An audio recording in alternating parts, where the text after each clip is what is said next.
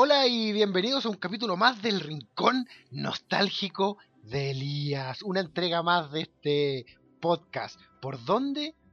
Ya deberían saberlo, pequeños demonios. Por los parlantes de glitch.cl.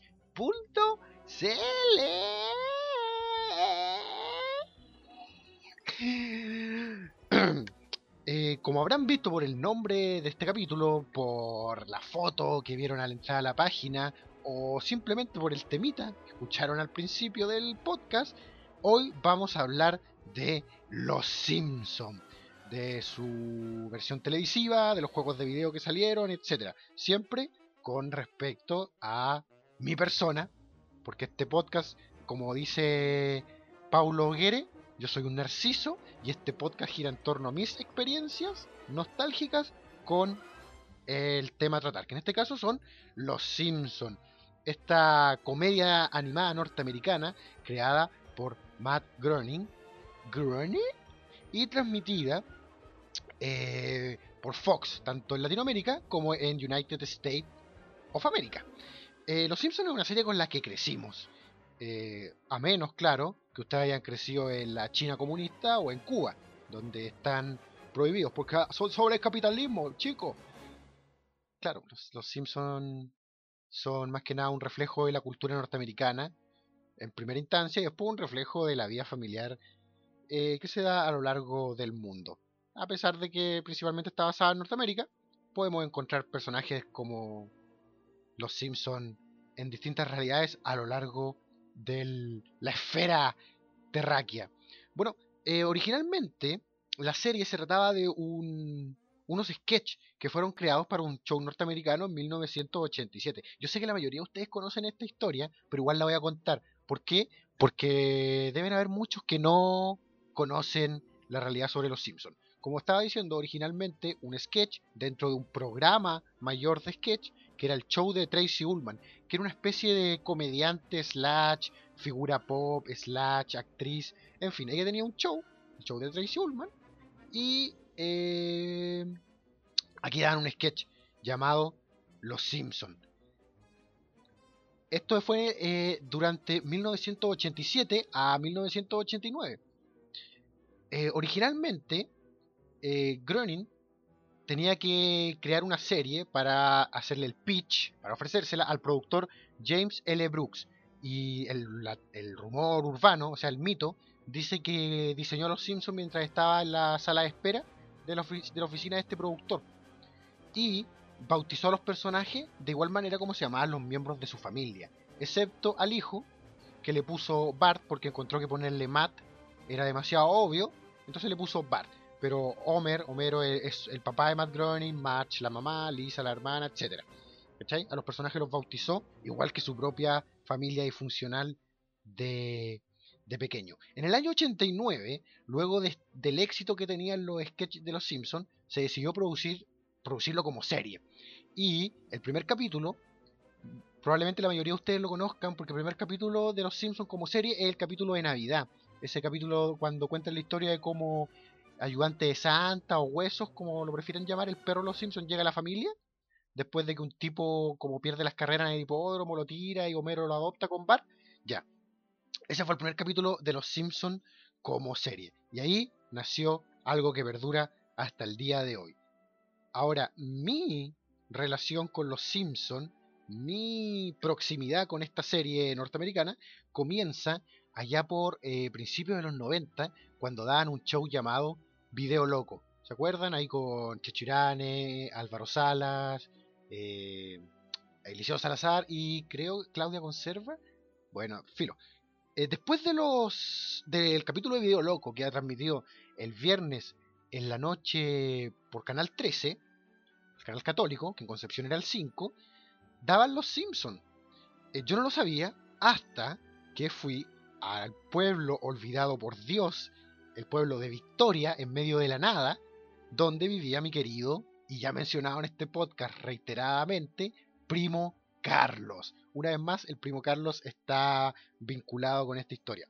Estábamos viendo Video Loco, yo me preparaba para acostarme, y de repente Carlos y su hermana me dicen, no, compadre, hay que quedarse a ver los Simpsons, ¿qué estoy haciendo? Y yo digo, ¿qué? ¿Los qué? me dice, ¿no has visto nunca Los Simpsons? No, no he visto nunca Los Simpsons. Bueno, en realidad no hablaba así, yo era como, no, no he visto nunca Los Simpsons. Carlos, no me pegues. No, mentira, no hablaba así.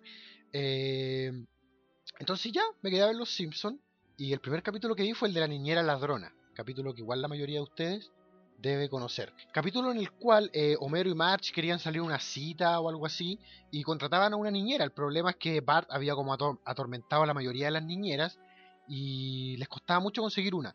Y a la que consiguieron resultó ser una mujer que se acababa de fugar de la cárcel, la niñera ladrona, la famosa niñera ladrona. Entonces al final ella le robaba todas las cosas de la casa a los Simpson y bla bla bla bla. La verdad no recuerdo eh, cómo seguía el capítulo. Lo importante es que así nació en mí mi amor y mi obsesión por los Simpsons. ¿Qué pasó? ¿Ya? Estábamos en Victoria, se puede el olvidado por Dios.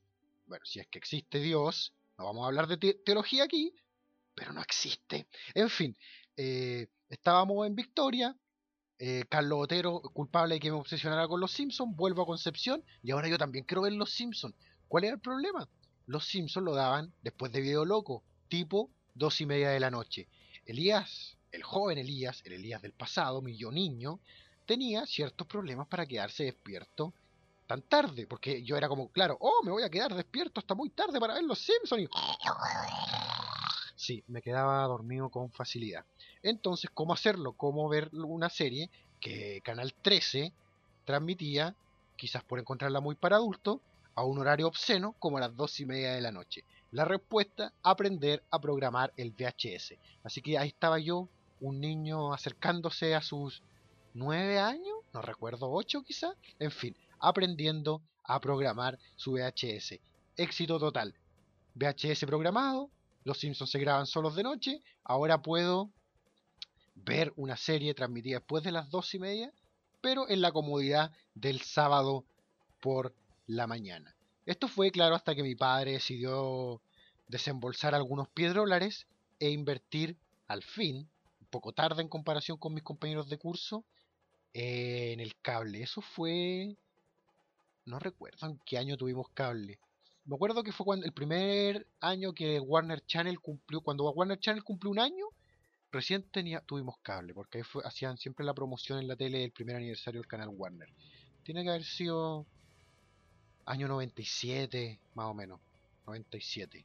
96, 97, 95, 95, no sé.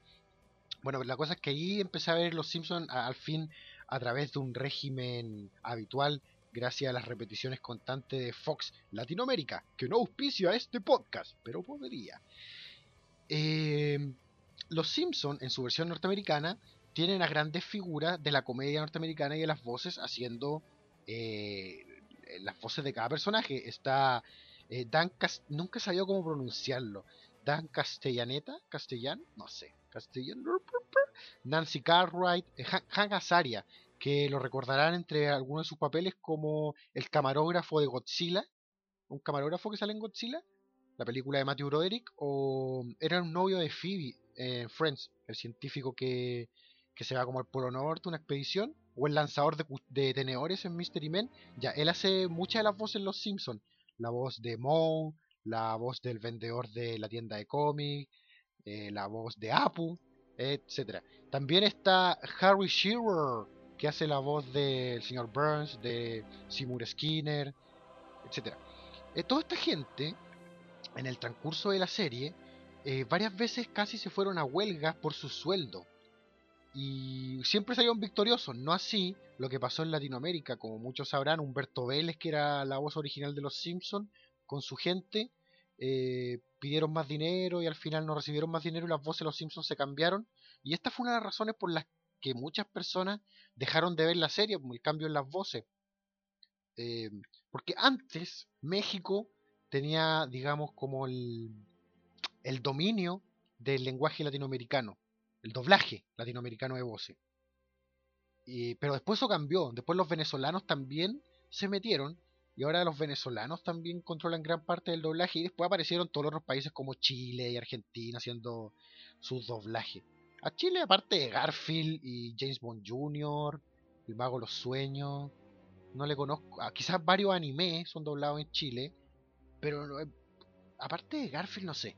No, no hay otro, otro doblaje que sea tan, tan memorable que yo sepa. Comisario Rex creo que es doblado también en Chile.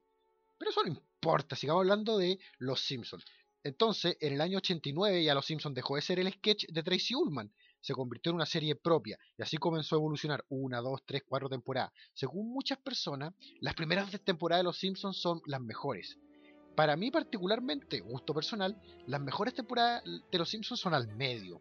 Digamos entre la temporada 5, 6, 4, 5, 6 y la quinceava, la número 16. Esas son las mejores temporadas de Los Simpsons, temporadas donde hubieron capítulos tan memorables como ¿Quién mató al señor Burns? Según yo, eh, de los mejores capítulos de Los Simpsons. A ver, no lo tenía preparado, pero si tuviera que elegir así al azar mejores capítulos de Los Simpsons, supongo que uno sería ¿Quién mató al señor Burns? Primera y segunda parte. También eh, los especiales de Halloween en general, pero para no ser tan mediocre y decir solamente los especiales de Halloween, diría el, segundo especial de Halloween, que creo recordar que pertenece a la tercera temporada.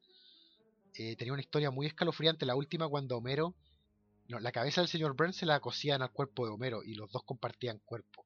recuerdo que ese capítulo me asustó mucho cuando niño, un niño impresionable de 18 años, no, mentira, era un poco más joven. No tanto, sí. No tanto. Eh, la cosa es que Los Simpsons comenzó a evolucionar, bla, bla, bla, según sus fans. Eh, ya con más de veintitantas temporadas la serie fue decayendo. Eh, lo que sí es cierto es que esto se nota en el porcentaje de público. Desde su inicio, en su inicio Los Simpsons alcanzaba 13 millones de espectadores por capítulo en un estreno y ahora eso bajó a la mitad a 7 millones de espectadores por capítulo. Entonces ahí se nota, ven, o sea, algo dice.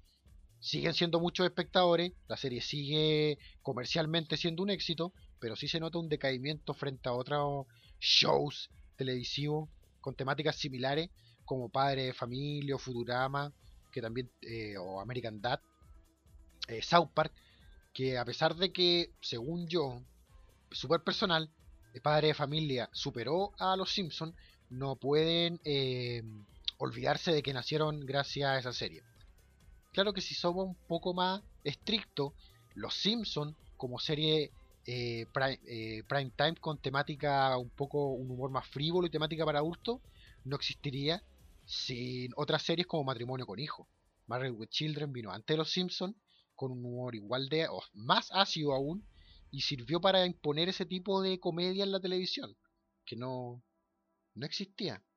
Dato curioso, me acabo de acordar, no tiene que ver con el tema, que televisivamente hablando, la primera pareja en televisión en hablar sobre una vida sexual activa fueron Homero y Morticia, Gómez y Morticia de los Locos Adams. Eso está comprobado, compadre, está en papel, está en papel, se los digo yo. Pero no tiene nada que con el tema, pero ahí les sirve para conversación de curado. Cuando digan, oye compadre, ¿cuál fue la primera pareja televisiva en hablar de tener una vida sexual en pantalla?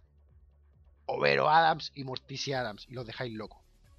Los dejáis locos, pues si la gente no se asombra cuando uno cuenta detallitos así, como pasa conmigo. Eh, y así los Simpsons lo tenemos presente hasta el día de hoy. Eh, en la actualidad tienen el récord de ser la caricatura eh, con más tiempo de duración en la pantalla. Hasta, hasta donde yo tenía entendido, sin recurrir a Wikipedia para refrescar el conocimiento, antes de los Simpsons, este récord lo tenían eh, los Picapiedra. Y desde el 2009 ya no solamente es la caricatura con más eh, tiempo en el aire, sino también el programa eh, más duradero en el horario prime de Estados Unidos. Obviamente estamos hablando de Estados Unidos. No me, no, me extrañaría que en Cuba tuviera una caricatura que se llama Viva, Viva Fidel que tuviera 50 años en pantalla. No, estamos hablando de Estados Unidos. En Estados Unidos, Los Simpsons. Tanto como caricatura, a como un horario prime. Bueno, y todo el mundo sabe lo que pasó con Los Simpsons. Éxito increciendo, después se vino un poco más abajo, y, particularmente por el cambio de voz en Latinoamérica y por los guiones un poco rebuscados en Estados Unidos. Al final, en el 2007, igual tuvo su película. Un éxito eh, de taquilla. Eh, a pesar de estar en el momento en que la serie ya no le estaba yendo tan bien como antes, igual un exitazo, todo el mundo quería ver una película de Los Simpsons y si me, preguntan a mí, muy buena película, una muy buena trama, un capítulo de larga duración, al fin y al cabo, pero que hace algo que me gustó mucho, que fue darle un espacio a todos los grandes personajes de los Simpsons secundarios, particularmente a uno de mis eternos favoritos, y desde hace mucho tiempo en realidad el favorito personaje secundario de los Simpsons, eh, The Comic Book Guy, el tipo de la tienda de historieta, el gordo que vende cómics, eh, tuvo hartas participaciones pequeñas en la película. Y tiene buenas participaciones en la serie, tiene varios capítulos dedicados exclusivamente a él.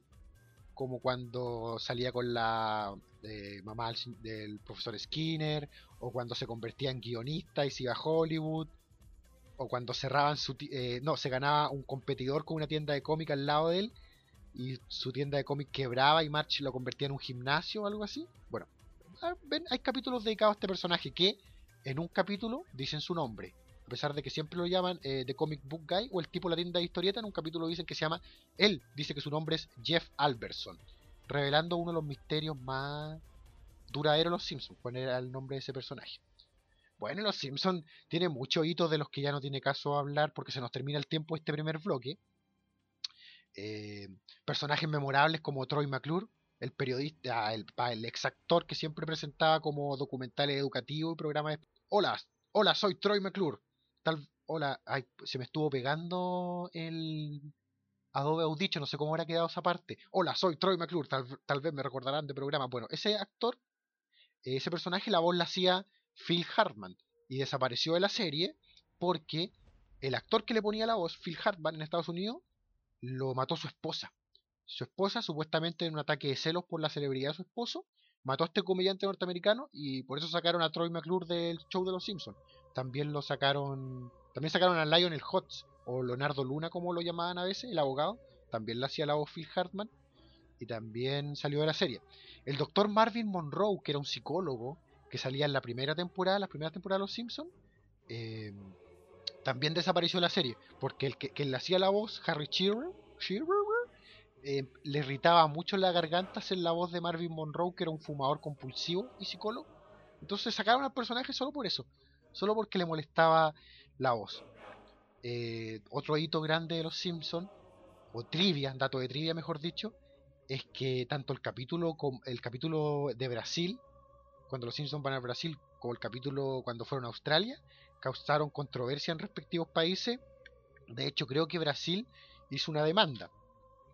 Pero Brasil, compadre, ¿qué le importa Brasil? hablan, son las únicas personas del mundo que se aferran al portugués. Cámbiense al español, compadre. Bueno, los portugueses también. Pero cámbiense al español si es un mejor idioma. Pruébenlo. Un mes de prueba. Un mes de prueba, ¿qué tanto pedir? Y en realidad no sé qué más contarles Los Simpsons. Gran serie, todavía pueden verla. Yo, como dije, hasta alrededor de la temporada 21, fan acérrimo. Eh, me, vi todos los capítulos hasta la temporada 21. Luego de eso fue decayendo, decayendo, decayendo, me cambié a Padre Familia. Probablemente sigo viendo uno que otro capítulo suelto, pero ya no el tipo que veía capítulo tras capítulo. Otro gran fanático es eh, Roberto Miranda, el brand manager de glitch.cl, que ustedes no lo han visto en ninguna parte, pero yo siempre hablo de él. Él es un gran fanático de los Simpsons también. Como seguramente todos ustedes lo son, todos, ustedes son unos fanáticos de los Simpsons. Así que en el segundo bloque, eh, cuando volvamos de este tema del programa, vamos a hablar de los videojuegos relacionados con los Simpsons. Una vez más, claro, desde mi punto de vista egoísta y personal. Así que vamos con el tema. Eh, de vuelta comentamos cuál fue el tema y hablamos un poco más. Y vamos con el segundo bloque aquí en el rincón nostálgico de Elías por los parlantes de Glitch.cl. Bueno,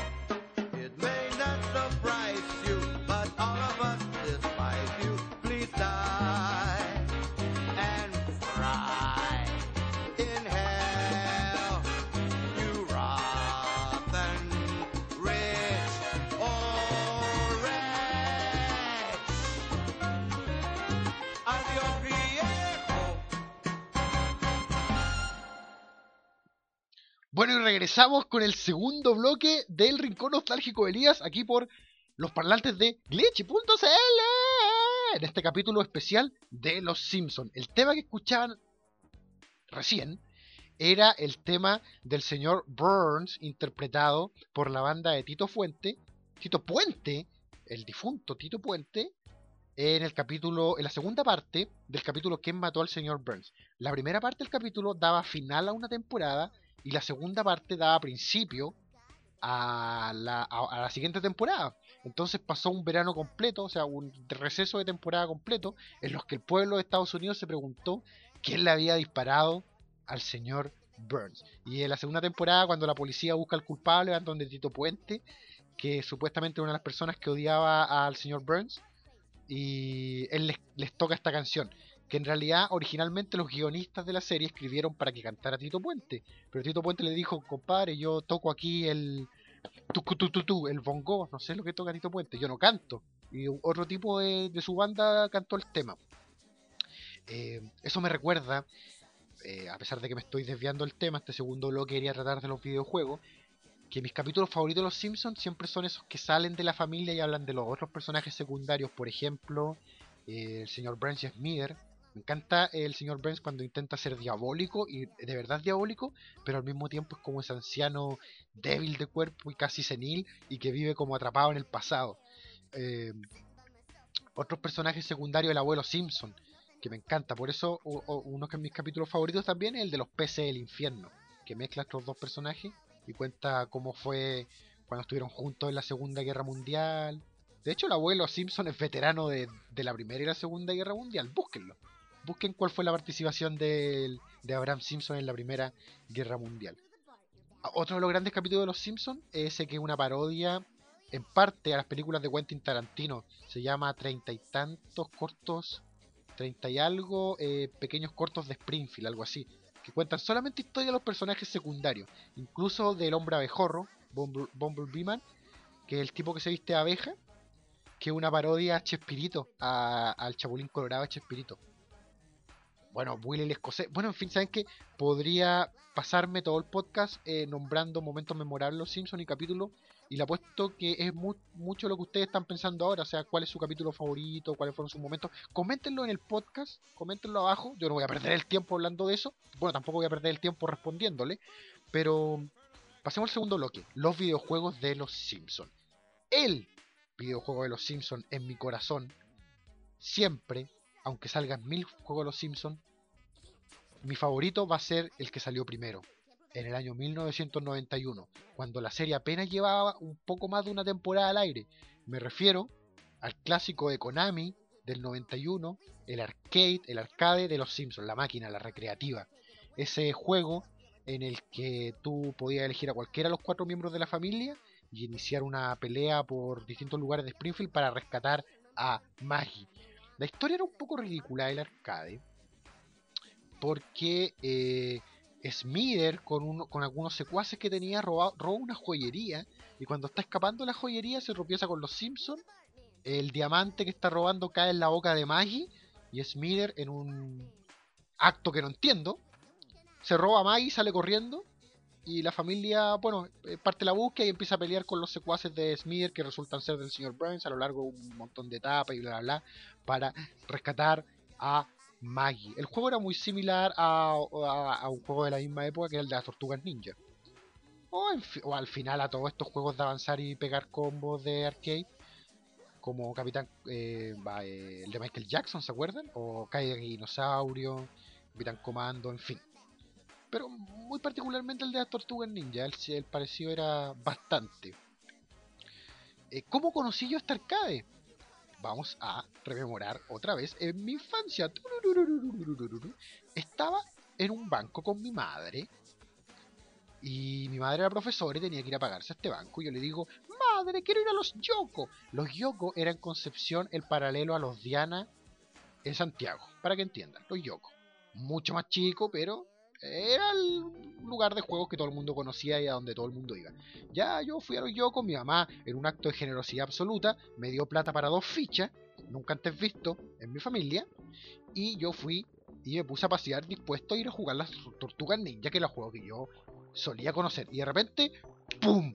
que tengo frente a mí? Un arcade de Los Simpsons. ¡Los Simpsons! ¿Qué pensé yo? La serie que acabo de conocer gracias a mi primo Carlos hace un tiempo atrás. Tengo que jugar este juego. Y así se partió una obsesión de gastar plata como nunca había gastado plata en una máquina de juegos.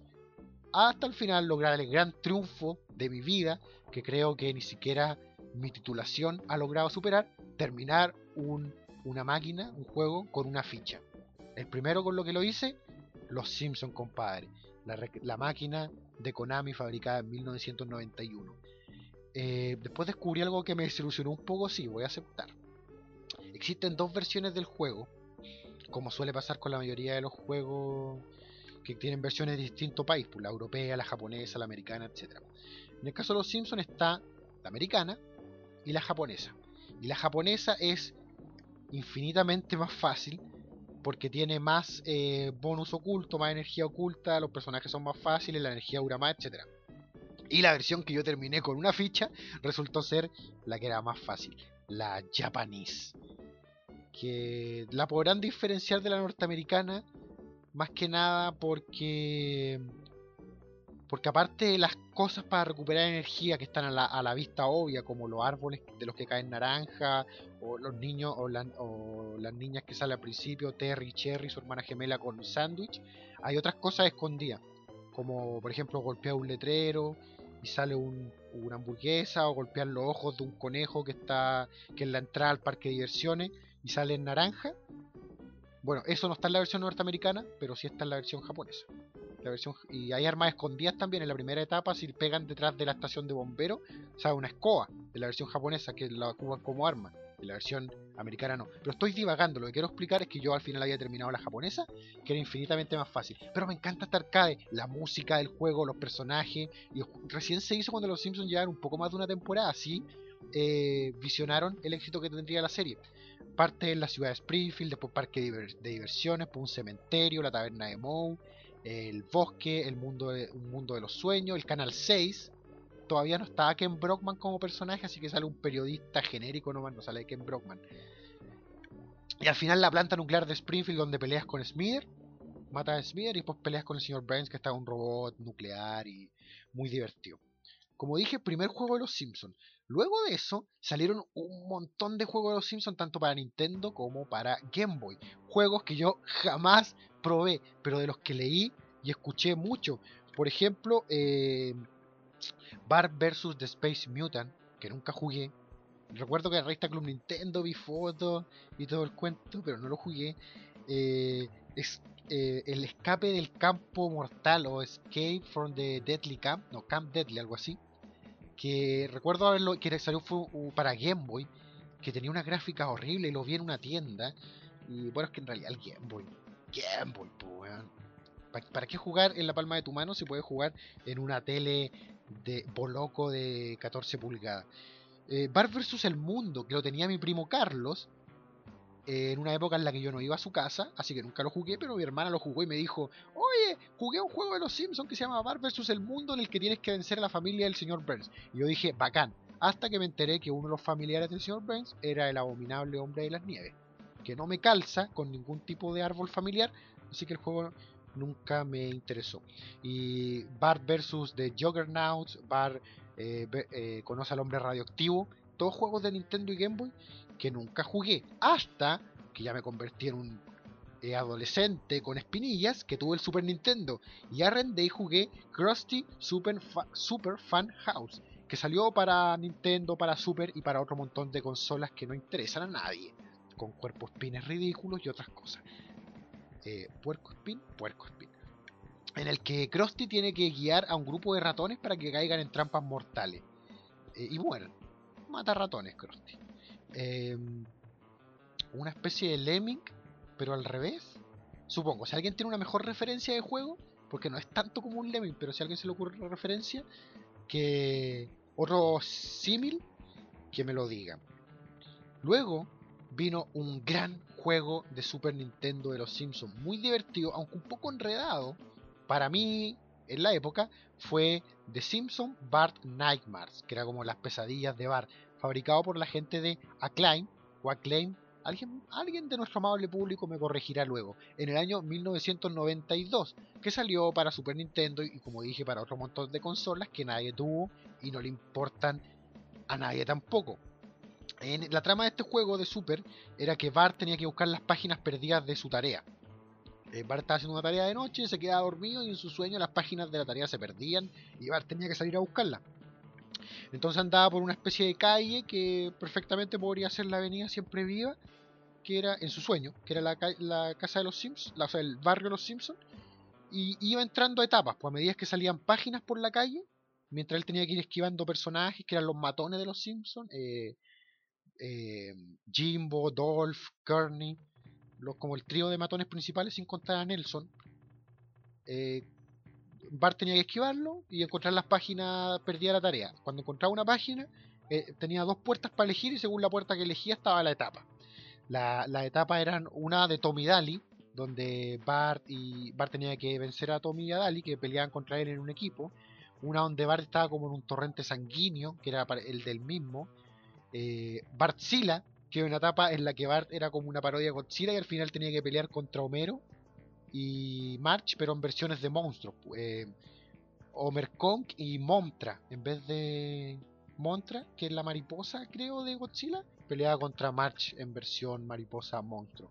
Indiana Bart, que era la típica etapa muy parecida a la de Hugo, en la que había que ir saltando pilares, y Bartman, en la que Bart iba volando con su traje de Batman y disparaba a varios personajes que lo, que lo atacaban, entre ellos Barney Gómez, que estaba sobre un elefante rosado, típico idea de que los borrachos ven elefantes rosados. Yo nunca he visto un elefante rosado ebrio. Sí he visto mujeres más lindas de, de lo que en realidad son ebrias. Y yo mismo me he visto más lindo de lo que en realidad soy frente a los espejos estando ebrio. Pero nunca he visto elefantes rosados. Y Apu. Apu volando en una alfombra. También está en la etapa de Bartman. De los Simpsons Bart Nightmare muy buen juego que arrendé, no terminé por su dificultad o porque yo era muy malo en esa época o porque no entendí la dinámica del juego, quizá. Tú había que encontrar las páginas y no murieras, sacabas una mejor nota al final del juego y dependía si ganaba o no. Así de fácil. El juego tuvo un juego que a pesar de que no es una continuación, es, muy similar en el cargador de energía, eh, la dinámica del juego, la gráfica, etcétera que para mí es una especie de segunda parte espiritual quizá, que se llama Virtual Bart, de 1994, también hecho por la gente de Acclaim. Acclaim, no sé, lo estoy pronunciando mal, estoy seguro. Eh, lo otro que estoy seguro, que apenas dije que yo quería hacer este capítulo de Los Simpsons, los muchachos de Glitch me dijeron, bueno, específicamente Gere y este tipo, el músico, ah, el tipo este, el que no hace nada, el... Chris, Chris, Chris, me dijeron que hablara mal de Virtual Bar, que ellos lo odiaban. Y voy a decir algo sobre Virtual Bar. Juego de mierda, muy frustrante y muy difícil, pero con una buena banda sonora y algunas etapas muy divertidas. Virtual Bar, eh, la premisa del juego era que, oye, un dato importante, Virtual Bar fue el primer juego de consola de los Simpsons en tener voces grabadas de los actores reales de la serie. obviamente los actores gringos. Eh, la premisa del juego es que Bart iba a la feria de ciencias de su escuela y se metía al proyecto de Martin, Martin Price, es como el Mateo del curso, que era una máquina de realidad virtual. Entonces Bart entraba en una especie de ruleta dentro de la máquina, en la que dependiendo de la etapa que salía, era esta realidad virtual a la que tenía que meterse y terminar.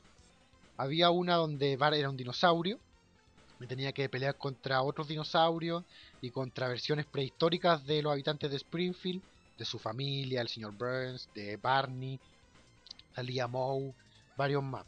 Etapa difícil, dentro de las etapas difíciles del juego.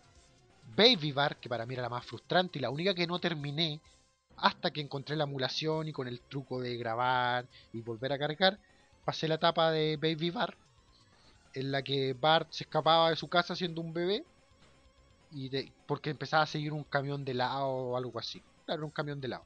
De hecho, lo, odioso de esa etapa era el tema musical, que era la música del camión de lado que sonaba constantemente. Y el grito que hacía Bart cuando moría. Era muy horrible esa etapa y la más difícil.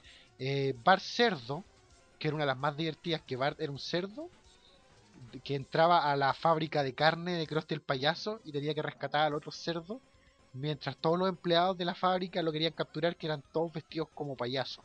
al final había que llegar a donde los jefes de la fábrica de carne, vencer a los jefes, que eran como tipos terneados, que hacían maromas muy a lo payaso también, y al final rescatar a todos los cerdos. Eh, había un tobogán de agua, que era muy difícil, sobre todo cachar la lógica de para qué lado había que ir, porque de repente el camino se bifurcaba.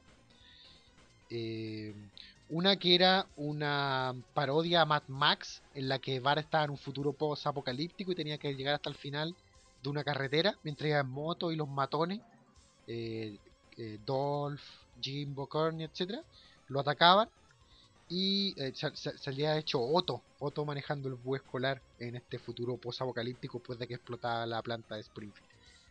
Y eh, mi favorita, junto con la de Cerdo, mi favorita de las etapas de Virtual Bar, una en la que iban a tomar la fotografía al curso de bar y este decidía eh, golpear con tomate a sus compañeros para arruinar la fotografía. Le tenía que esquivar a los adultos y pegarle a los tipos, a los niños que paseaban por el jardín de clases de, bar. Y esa etapa tiene una segunda parte en la que con huevos había que arruinar el segundo intento por tomar la fotografía, otra vez lanzándola a los compañeros. Según yo, a pesar de que los muchachos de Glitch discrepen, buen juego de los Simpsons, frustrante, muy frustrante, difícil, pero con etapas interesantes. Y música muy buena. Luego vino un pedazo de caca que no tiene justificación, quizás sí para existir, pero no por lo mal que quedó, que fue The Itchy and Scratchy Game, también fabricado por la gente de Acclaim. Eh, quizás ustedes no sepan quiénes, son Itchy and Scratchy, yo les digo que son Tommy y Daly, esos son los nombres en inglés, mal pronunciados por supuesto, de Tommy y Daly, el gato y el ratón, las parodias a Tommy y Jerry. El juego es súper, en el que tú manejabas a Daly, el ratón, y tenías que vencer a Tommy, que te atacaba primero en una etapa general, una etapa normal, te intentaba atacar y eh, tú tenías que vencerlo. Y después peleabas contra el mismo Tommy, el gato, pero en, modo de, modalidad de jefe. La música era tan repetitiva como creo que nunca existió un tema repetitivo y monótono en un juego. De hecho, el tema es divertido cuando lo escucháis una vez, pero cuando lo escucháis en todas las etapas 50 veces, como la variación del mismo tema por etapa, temática, se vuelve enfermante. Hay una etapa de la prehistoria, una etapa del oeste, una etapa submarina, una etapa de un castillo y al final una fábrica, creo, creo recordar que serán todas las etapas, ni siquiera me molesté en buscarlo en Wikipedia. Supongo que es la hora de decir que estamos transmitiendo el rincón nostálgico de Elías por glitch.cl. Luego de ese anuncio volvemos con los juegos. Eh, luego de eso, yo ya tenía computador, obviamente, ya estaba metiéndome en la magia de la emulación y otras cosas, y conocí el juego porque me lo prestaron. Ay, sabes que no me acuerdo cómo llegó a mis manos en el 97. Puede haber sido por un DVD, un CD, un CD que me prestó mi hermano, con el juego Virtual Springfield que básicamente era un juego de recorrer distintos escenarios y localidades de Springfield buscando tarjetas de los personajes de los Simpsons. Hay que buscar como por lugares escondidos. Y la gran gracia del juego es que salían los personajes y te hablaban y era como un poquito sketch. Pero así como de jugabilidad, nada, sino un juego de búsqueda. Y ahí vino otro gran juego de mierda, a eso me refiero, otra gran mierda de juego, que fue The Simpsons Wrestling, que era el juego de lucha libre de los Simpsons de PlayStation una gran desilusión. Para empezar, fabricado por un estudio que ni siquiera he escuchado nunca nombrar, Big A Production. Lo jugué en la casa de la que fue por mucho tiempo mi mejor amiga. No me refiero a la Manuela, no. Me refiero a Olga Mariana, mi gran amiga del colegio, en el año 2001. Ella me invitaba a su casa, íbamos con su hermano y jugábamos sus juegos de Play porque ellos tenían Play, yo no tenía Play. Y ella, que luego se convirtió en mi abogada, ella se graduó de leyes y es mi actual abogada. Bueno, gracias a ella yo conocí esta mierda de juego eh, que tenía todo para triunfar. Un juego de los Simpsons, de peleas, de lucha libre, con 18 personajes. 18 personajes de los Simpsons. Entre los que estaba toda la familia, personajes memorables como eh, Willy, eh, Barney, el hombre abejorro, Krusty el payaso, Tommy Daly, en fin, 18 personajes, 18 personajes de los Simpsons. en una consola como el PlayStation que podía brindar mucho en esa época, sale este juego con la peor gráfica. Reto a alguien que busque un juego de los Simpsons con peor gráfica que esta y con el peor control del mundo, no solamente para un juego de los Simpsons, no solamente para un juego de lucha libre, sino para un juego en general. Eh, horrible el control, horrible la gráfica, un juego pobre, un juego apurado, a la, hecho a la rápida al parecer, en fin, un juego de lucha libre que no salvaba a nadie. Fome. Fome. ¿Cómo pueden hacer que 18 personajes un juego fome? Por favor, compadre. De ahí, eh, probablemente no volví a tocar un juego de los Simpsons hasta que gracias a las copias de seguridad jugué los Simpsons eh, Hit and Run, que un juego que salió para Play 2, para PC y otro montón de consolas que como digo a nadie más le importan. Es un juego del 2003 fabricado por la gente de Radical Entertainment, que es una parodia directa o está muy basado en lo que son los eh, GTA. Este juego, eh, divertido, sí, eh, buena gráfica, muy buena gráfica para la época, basada en un muy buen juego, pero para mí carece de el error que tiene la mayoría de los clones del GTA. Perdón, padece, dije carece o padece, padece del error que tiene la mayoría de los clones del GTA. Que uno eh, no es tan, no es un GTA al final, no es tan GTA. El otro, el modo de policía no funciona tan bien como en el GTA. Cuando alguien juega un juego parecido al GTA, quiere encontrarse con un modo de policía iguales y los policías no funcionan tan bien como en el GTA. Y eh, la reacción de los personajes son tan falsas, los peatones en el juego de los Simpsons hit and run son tan falsas, pero al final es un buen juego divertido en el que tienen la oportunidad de manejar a toda la familia de los Simpsons, manejar vehículos, cumplir misiones, eh, ir por distintas partes de la ciudad de Springfield, correr carreras contra personajes famosos de la serie. Divertido juego del 2003. Divertido, con un montón de fallas que son típicas de los clones, los GTA. Pero divertidillo. Pero no rescatable, eh, o sea, perdón, no comparable al exitazo, al exitazo del juego de los Simpsons del 2007, que para mí, solo por una cosa de nostalgia, no lo puedo, no lo puedo poner antes que el arcade del, el arcade del 91. Solo por una cosa de nostalgia, de nostalgia, porque en una cosa de juego, el juego del 2007 de los Simpsons que salió para Wii, Nintendo Wii y otro montón de consolas que a nadie le importa, es un juego la raja lo voy a decir, hecho por la gente de EA, EA y Rebellion Development. Pero creo que fueron los de EA e los que hicieron la versión de Wii y los de eh, Rebellion Development hicieron la versión de otras consolas, no estoy seguro. Ya, el juego, para empezar, eh, tiene cortos dentro de él, tiene cortos animados hechos por la misma gente de la serie, o sea, con las voces de los actores, no me, me refiero a cinemática, de, las hecha con calidad de animación de la serie. También tiene momentos en los que dentro del mismo juego los personajes hablan. pero no sé, no sabría por dónde partir. Ya, lo voy a confesar. Estoy enamorado del puto juego. Estoy enamorado del puto juego. Amor a primera vista. La, el guion es espectacular. Es complejo. Parte cuando Bart va caminando y se encuentra con un manual de instrucciones del juego de los Simpsons. Y ahí descubre, gracias a este manual, él y todos los miembros de sus familias tienen poderes.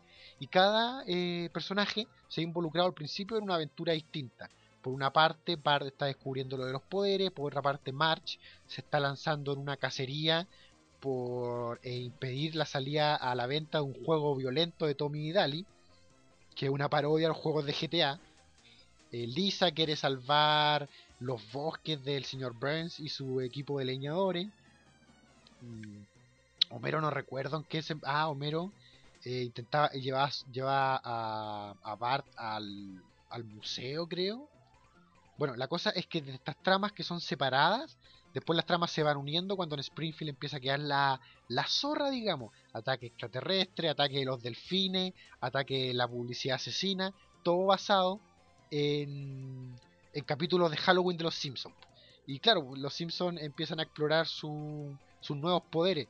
Homero y Bart eh, No, eso pasa más adelante. Después de eso, mira, no quiero hacer mucho spoiler porque sé que la mayoría de ustedes quizás no hayan jugado este juego y si tienen acceso a alguna consola que, que en la que exista este juego, por favor jueguenlo. Solamente voy a decir un guion espectacular en la que voy a dar pequeño guiño.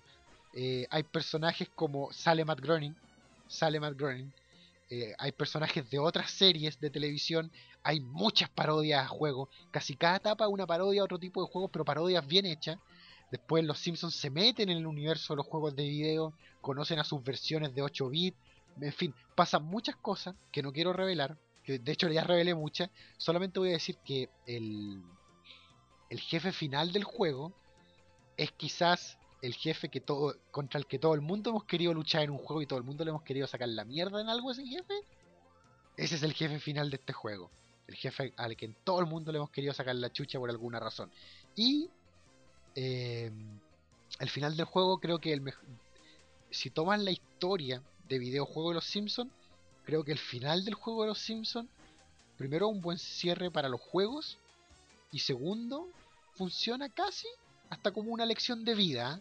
No quiero adelantar mucho, pero incluso funciona como una, una lección de una moraleja.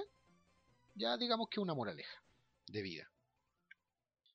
Creo que eh, la forma perfecta sería jugar el arcade de 1991, saltarse toda la mierda al medio y jugar el último juego de los Simpsons, el del 2007, The Simpsons The Game, eh, en el que mi personaje favorito, el comic book guy, Jeff Alberson, tiene mucha, mucha participación. Bueno, eso fue todo. Nos pasamos de tiempo. Caleta, compadre. Caleta. ¿Y sabes lo que me gusta de eso? Que me da risa. Que al principio los tipos de la mesa directiva de Glitch, el malvado Leo Salainas, dijeron, oh Elías, no te puedes pasar tanto de tiempo. Y ahora me paso de tiempo y ¿saben qué? No hacen nada, les encanta porque saben que es lo mejor de la página. Así que, entre nosotros, ¿no saben qué? No entre nosotros, para todo el mundo, voy a decirlo yo, Elias Jackaman, voy a decirlo, completamente seguro de que las... Me ah, ordeno mi idea. No me importan las repercusiones que tengan, lo, no me importa las repercusiones que tenga lo que yo voy a decir ahora. Pero Leonardo Salainas y toda la mesa de malignos accionistas de glitch.cl pueden lamerme las pelotas, compadre. Soy Elías Yacaban, esto fue el Rincón Nostálgico de Elías. Vayan a jugar los Simpsons, vayan a ver los Simpsons y nos vemos en el Rincón Nostálgico de Elías aquí por los parlantes de glitch.cl. Ulman bien, Navidad, ligo, la hermandad, Barcayo, Flandes, quebró la cascabel, monorriel, excavador, espacial, Patiño, pisa mal, se casa, lisa, se mal dice quiero más, regaña, engordomero, gay parece ser, Puchi, YouTube, ANT, hippies, Vegas y Japón, los esos, más y el bandón, más murmura, moda al cielo, lisa y Buda, un toque homero, magia, Burns hace volar, nada más podría faltar, los Simpsons nunca acaban, no hay que temer aún hay historias que ver donde más robotes los celulares contra o en un oso donde hay una boda extraña y hay algo pasa y du, du, perdón por el anuncio. No hay que temer aún hay historias que ver